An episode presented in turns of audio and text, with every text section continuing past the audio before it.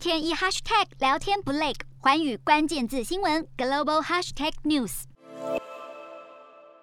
全球债务最高的地产商中国恒大债务已经超过三千亿美元，八号更因为缴不出两笔超过八千两百万美元的利息，让延烧数月的恒大债务危机正式爆发。这也是恒大第一次被信评机构评为违约等级。三号，中国恒大宣布无法履行担保义务，其后广东省政府就约谈了恒大董事长许家印。六号更在恒大成立七人的风险委员会，在委员会中，许家印则是出任委员会的主席。此外，还有小组的组员背景来自广州的国营企企业。然而，为了使许家的债务脱困，传出许家印的二儿子许腾鹤六号也出售了洛杉矶豪宅，为的就是要缓解恒大债务危机。然而，对中国政府来说，处理债台高筑的公司，这已经不是第一次。